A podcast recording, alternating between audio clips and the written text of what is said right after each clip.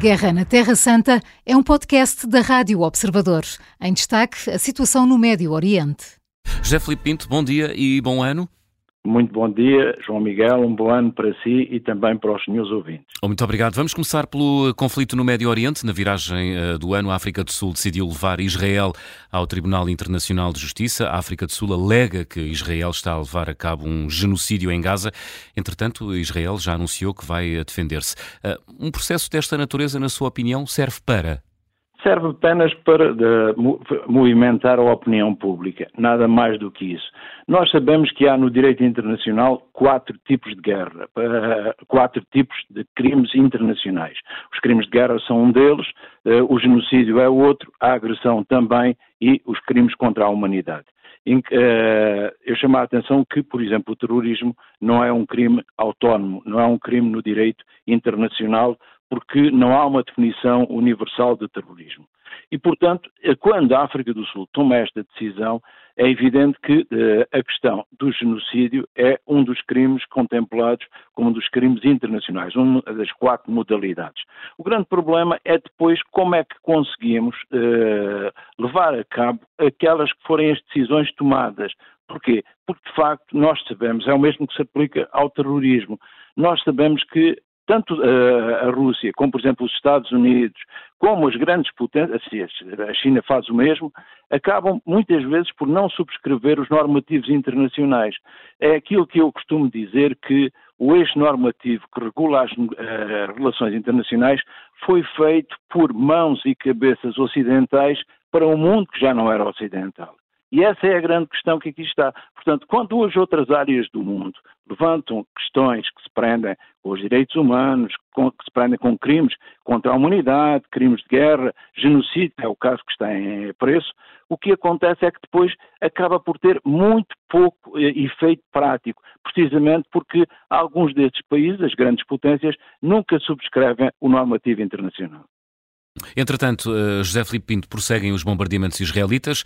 O Hamas eh, também não dá sinais de abrandar a resistência. Estamos perante um conflito eh, que corre o risco de se padronizar.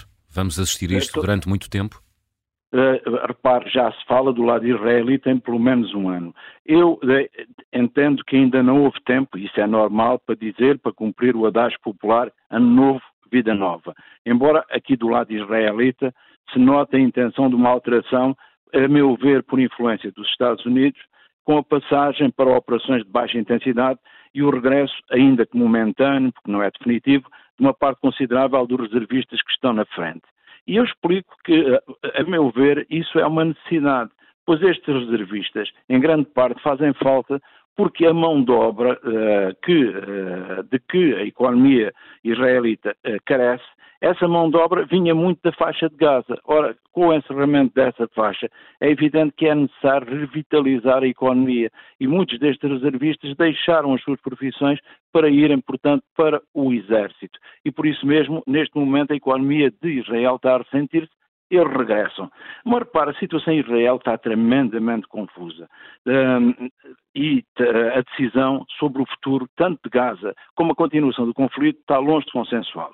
Repare, ontem o Supremo Tribunal revogou uma decisão parlamentar relativa à lei da razoabilidade, mas a maioria foi tão renhida, foi 8 contra 7.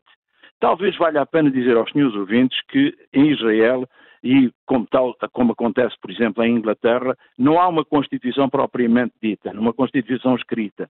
O que há é leis básicas que regulam a formação e o relacionamento dos órgãos de poder e os direitos civis. E o Netanyahu, com a reforma da justiça que levantou tanta celeuma e tantas manifestações, uh, pretendia que o Supremo Tribunal deixasse de poder bloquear as decisões do governo quando julgasse que elas eram irracionais ou implausíveis. Na, uh, o presidente uh, em Israel é uma figura meramente simbólica. Todo o poder reside no Parlamento e no, no governo. E o Supremo é visto como o órgão que pode controlar a ação do governo. Porquê? Na inexistência de uma Constituição. E por isso mesmo a situação em Israel está muito complicada. E o dia a seguir ainda se prevê, João, João Miguel, mais complicado. Porquê? Porque o governo atual tem ministros tremendamente, são, são ministros extremistas, são uhum. ministros da ultradireita.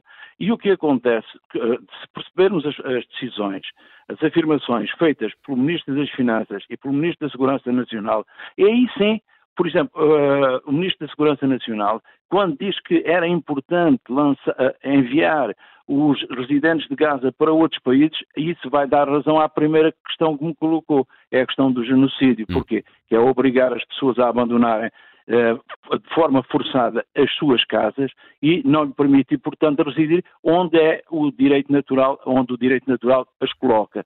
E por isso mesmo, quando sentimos posições dentro do governo de Netanyahu neste sentido, temos de perceber que o conflito está para durar, está para arrastar e, e, verdadeiramente o que aí vem é um aumento da crise humanitária, apesar da chegada das uh, vacinas já à faixa de Gaza. Hum. Eu costumo dizer que a fome prefere os pobres e por isso mesmo o que acontece é que esta é uma zona em que a pobreza graça.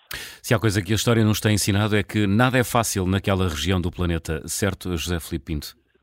Nada é fácil, já não era fácil. Uh, quando há um filme muito importante que, que eu vi quando miúdo, que era um violino no telhado, hum. e que mostrava a forma como no Império Russo, ainda no tempo dos czares, hum. uh, uh, os judeus se relacionavam bem com a comunidade vizinha de outras religiões, mas em que numa aldeia surgiu um conflito precisamente porque os judeus queriam manter a sua tradição e foram expulsos da, uh, da, da, da, Rússia, daquela aldeia. Uhum. Isto é uma, é uma metáfora para explicar o quê?